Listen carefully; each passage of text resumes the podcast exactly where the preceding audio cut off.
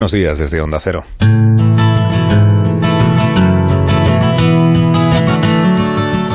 Diario de la pandemia, 23 de abril. Ya queda un día menos para dejar todo esto atrás. Mañana para nosotros será un día diferente al resto de los días.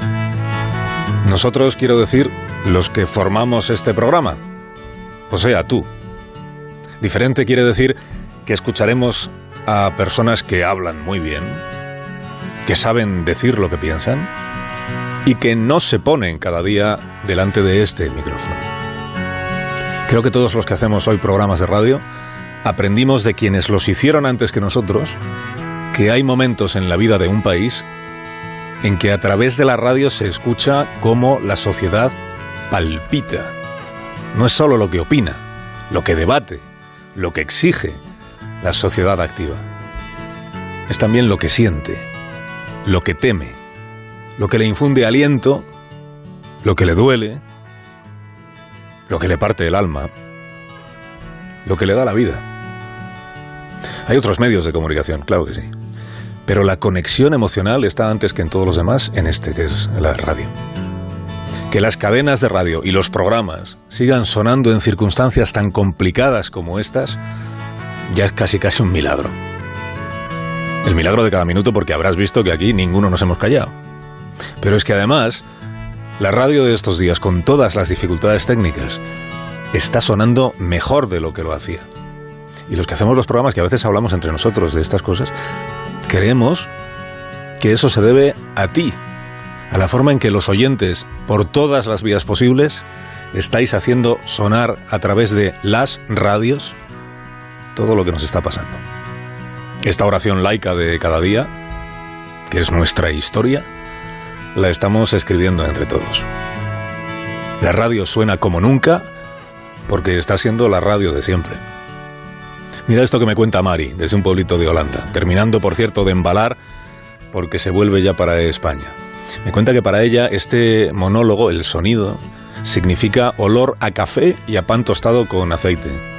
Significa su madre en la cocina. Desde que empezó el apocalipsis, me dice, la radio me conecta con España.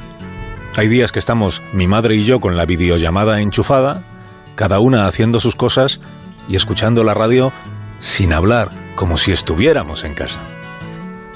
Paula es médica de familia en un centro de salud de un pueblito de Toledo. Escuchó ayer aquí la historia del anciano que murió solo en el sofá de su casa. Quizá tú también la escuchaste. Un vecino avisó a la policía porque escuchó en la televisión encendida toda la noche y sospechó que le había pasado algo a la persona que vivía en esa casa. Bueno, Paula me cuenta que ella dedica estos días a hacer ronda de llamadas a todos los vecinos de su pueblo que sabe que están pasando el coronavirus en casa o que tienen otras enfermedades y evitan estos días ir al ambulatorio. Intento llamar también a aquellos pacientes que sé que están pasando solos el confinamiento. Son bastantes, gente normalmente mayor, que lleva sin salir de casa desde el principio del estado de alerta y para los que este encierro está siendo psicológicamente muy duro. Eh, normalmente sus hijos pues les intentan proteger y cuidar llevándoles comida o medicinas, pero se las dejan en la puerta para que no se contagien y no les ven apenas o les ven a la distancia y detrás de mascarillas. Mm, cuando he escuchado hoy la noticia del hombre que alertó a los servicios de emergencia porque hacía un par de días que no escuchaba a su vecino, uf, se me han cogido el corazón y he tratado de acordarme de más pacientes de mi pueblo que no me gustaría que pensasen que nadie les echa de menos. En Madrid vivía Juana, una mujer de 88 años, que siempre le decía a su joven vecina que las cosas pasan porque así lo quiere el de arriba la vecina que se llama Maribí le hacía la broma de que la de arriba era ella, porque vive en el piso de encima. Maribí tiene un ritual desde hace seis semanas que consiste en que se toma el café con su novio mientras yo estoy soltando este sermón laico y cuando suena el fachamo bailan en la cocina. Juana, la vecina de abajo, escuchaba los pasos de baile, también los saltos cuando Maribí se ponía a hacer gimnasia. Juana falleció el lunes. Ya descansa en su pueblo de Guadalajara junto al marido al que tanto quiso, me dice Maribí, y del que siempre me hablaba con ese brillo en los ojos que revela que seguía enamorada. Estoy segura, termina así la carta, estoy segura de que Juana estará en el cielo a churro con su marido y también bailando. Cada día tengo más claro que la alta política no se me alcanza. La gran novedad de la semana, el hito, el hito, era que el gobierno elogiaba la disposición del PP a intentar el pacto de Estado y que el PP se ofrecía a ayudar al gobierno a encontrar la manera de sacarnos de esta. Eso era el lunes. Pero viendo el pleno parlamentario de ayer, es como si el lunes no hubiera pasado nada. El gobierno cargando contra la derecha y la derecha diciendo que con este gobierno nos hundimos. ¿Cómo era aquello que dijo Rita Maestre en el Ayuntamiento de Madrid hace seis días? Creo sinceramente que es una buena noticia que hoy este pleno no se parezca demasiado al Congreso de los Diputados. Creo que eso es gracias a lo que estáis haciendo como gobierno y al talante como gobierno y también al talante y a lo que estamos haciendo como oposición. Pues igual va a ser eso, sí. No encontré ni novedad ni interés en casi nada de lo que se escuchó ayer en el hemiciclo y ya lo siento. Si este es el clima que ha de alumbrar un pacto de país, o están impostando el clima o se han equivocado de país. Nunca falta en los debates, esto es lo de dar lecciones de patriotismo a los demás. Esto sí que es marca España. No ha habido oposición en nuestro país que no haya acusado de traición al gobierno de turno. Y no ha habido gobierno de turno que no haya llamado a la oposición patriota de hojalata. A los jóvenes igual todo esto les parece nuevo, pero a los que ya no lo somos nos suena a lo de siempre. Lo de Blanco y Zaplana en su época, lo de Aznar y Zapatero. En la crisis de 2008 aprendimos que de las metáforas náuticas hay que huir casi tanto como de las metáforas bélicas. Su gobierno es el Titanic, pero no pretenda que nosotros seamos su orquesta, capitán Sánchez. Si Sánchez es el capitán del Titanic, ¿qué hace el grumete casado apoyándole los decretos de navegación en el Congreso? Al capitán del Titanic no le confía su futuro la orquesta. Y si le apruebas los decretos, entonces es que no es el capitán del Titanic. Y alguna competencia para llevar el barco deberías reconocerle aunque fuera pequeñita. Subió a la tribuna Adriana Lastra y abonó como siempre el terreno del acuerdo, de la concordia, del entendimiento. Y es que los ha ganado ya en extremismo, en radicalidad, en irresponsabilidad. Y, y eso me hace pensar la mala suerte que hemos tenido siempre en este país con esta derecha. Qué mala suerte hemos tenido en general en este país.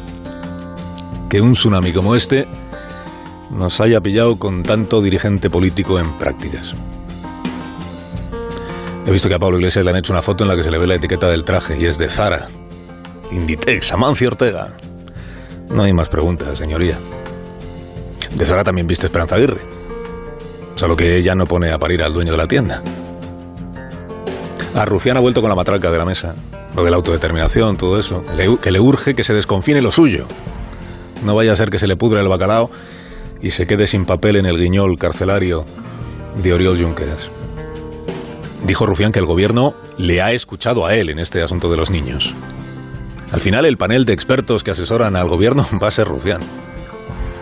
24 horas después del enredo bochornoso en el que se metió el gobierno consigo mismo, tuvo la entereza del ministro Illa de proclamar en el Congreso que si algo tienen claro son los criterios. El presidente del Gobierno ha explicado que tenemos criterios claros para esta fase de transición hacia una nueva normalidad. Es más importante tener criterios claros que no tener calendarios claros. Y es sobre todo muy importante decirle la verdad a los españoles. Amén. Tanto valora el Gobierno la verdad que a los españoles no les dice una, sino varias, según la hora y el, y el momento del día. Era verdad que iban a salir los de menos de 12 años, era verdad luego que iban a salir los de menos de 14 años, era verdad que iban a ir solo al supermercado, era verdad que iban a pasear por la calle. Tenemos criterios claros para esta fase de transición hacia una nueva normalidad. Cristalinos los criterios. Es jueves y seguimos sin saber cómo se hará el paseillo de los críos. Sigo sin entender el uso que hace el presidente Sánchez de los números. El sábado se comparaba con otros gobiernos que según él actuaron más tarde que el nuestro. Ahora siembra la sospecha sobre la validez de los datos que proporcionan los demás gobiernos. Si un país no hace ningún test, podría llegar a afirmar que no tiene ningún caso de COVID-19. Y en el lado contrario, Si un país es capaz de testear a todos y cada uno de sus ciudadanos y ciudadanas, tendría un mapa exacto de los casos reales de COVID-19 en su país. Y sin duda alguna sería el país del mundo con más casos por millón de habitantes contagiados. Esto evidentemente penaliza en las estadísticas a los países que hacen más test, porque por pura lógica matemática son los que tienen más casos. Y España, quiero recordarlo, señorías, es de los países del mundo que más test realiza a su población. Pongamos que España ha hecho más tests que nadie. A usted que me está escuchando igual ya le han hecho el test, no una vez, sino varias, como a Irene Montero. En ese caso, es aún más difícil de explicar. ¿Por qué nuestros resultados son tan malos? Si el número de test es clave para contener la epidemia, ¿por qué tenemos más fallecidos que casi nadie en proporción a los habitantes que somos? Una vez, para un programa que hacíamos aquí los sábados, me subí a un pesquero de bajura en Algeciras. Quería saber cómo era pasar la madrugada faenando. Lo que recuerdo son lo largas que se hacían las horas, navegando en busca de los bancos de pescado, el aviso del capitán cuando el sonar los detectaba, la coreografía perfecta de los marineros echando la red, los focos encendidos, el barco describiendo ahí el círculo en el mar, y luego los marineros subiendo a bordo del pescado y otra vez a navegar y otra vez a buscar y otra vez las horas largas. Recuerdo el agotamiento al alcanzar la lonja del puerto a primera hora. Igual por eso me ha hecho ilusión escuchar el sonido del barco en esta nota de audio. Hola, buenos días, familia Don, Don Cero y más de uno. Aquí nos encontramos faenando en la costa de Asturias, a la costera de la Sierra. Que pasen un buen día y tengan un buen programa. Suerte, fuerza y cuidaros. Un saludo, hasta luego. Cómo se mantiene la distancia de seguridad en un pesquero de bajura, donde los hombres trabajan mano a mano. ¿Quién piensa en los protocolos contra el coronavirus para un centro laboral que está en medio del mar? Qué difícil todo. Vamos a felicitar a la señora Aquilina y a su familia por el segundo negativo que le han puesto los médicos del Hospital de la Paz. Me dice su nieta Paula que Aquilina no fue un solo día a la escuela y que está muy orgullosa de los dos negativos que le han puesto en una semana. Le repitieron el test, porque el primero era de aquellos test flojitos que le colaron al Ministerio de Sanidad. El caso es que Aquilina, que tiene 91 años, ha pasado una neumonía de caballo, es una mujer muy habladora, tanto que incluso en los días más difíciles, cuando se suponía que debía estar ahí en el hospital hecha un cromo, seguía dale que te pego con la lengua, con su voz ronca, con acento de Córdoba. El sábado se apareció por la habitación del hospital un auxiliar al que Aquilina reconoció como paisano por el acento. El chico se ofreció a peinarla un poco y a hacer una videollamada a casa. Llamada sorpresa que recibió su hija. ¿Y qué crees que fue lo primero que le dijo la señora Aquilina? Le dijo, pero oye, ¿qué pasa? Que no os he visto a ninguno por aquí, a ver si es que ya no me queréis. Me dice Paula, que es la nieta, que a la abuela a veces se le va la cabeza a Marte y que debió de pensar que la tenían castigada o algo así. La buena noticia es que está desde anoche en casa. Porque como dice la señora Aquilina, solo en casa el culo descansa.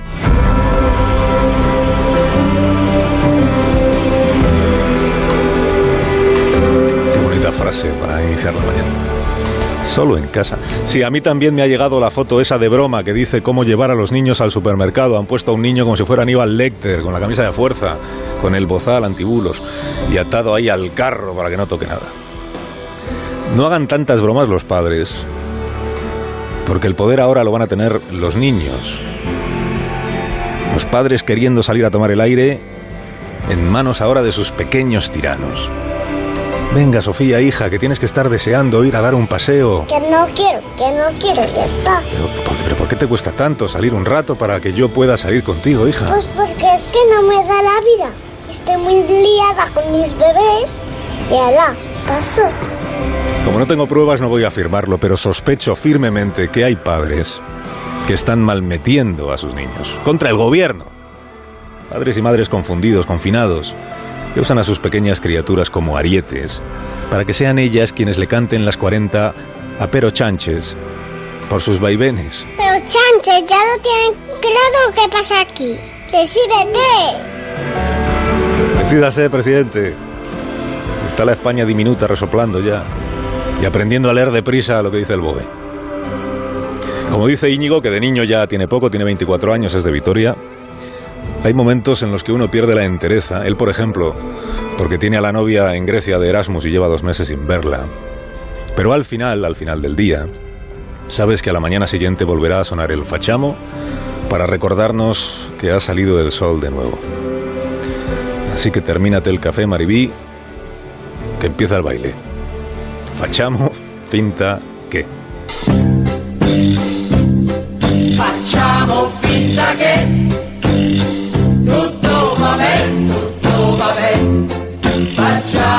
Facciamo finta che tutto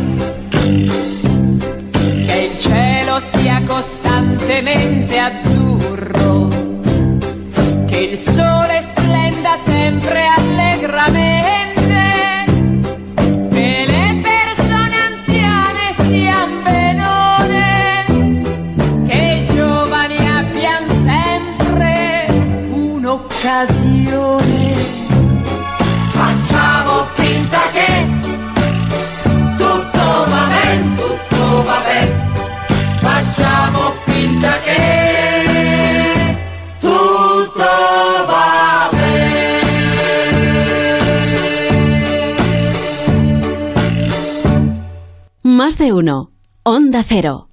Carlos Alsina. Este viernes, desde las 9 de la mañana, toda la radio se da cita en Onda Cero. De nuevo, buenos días, España. Señoras, señores.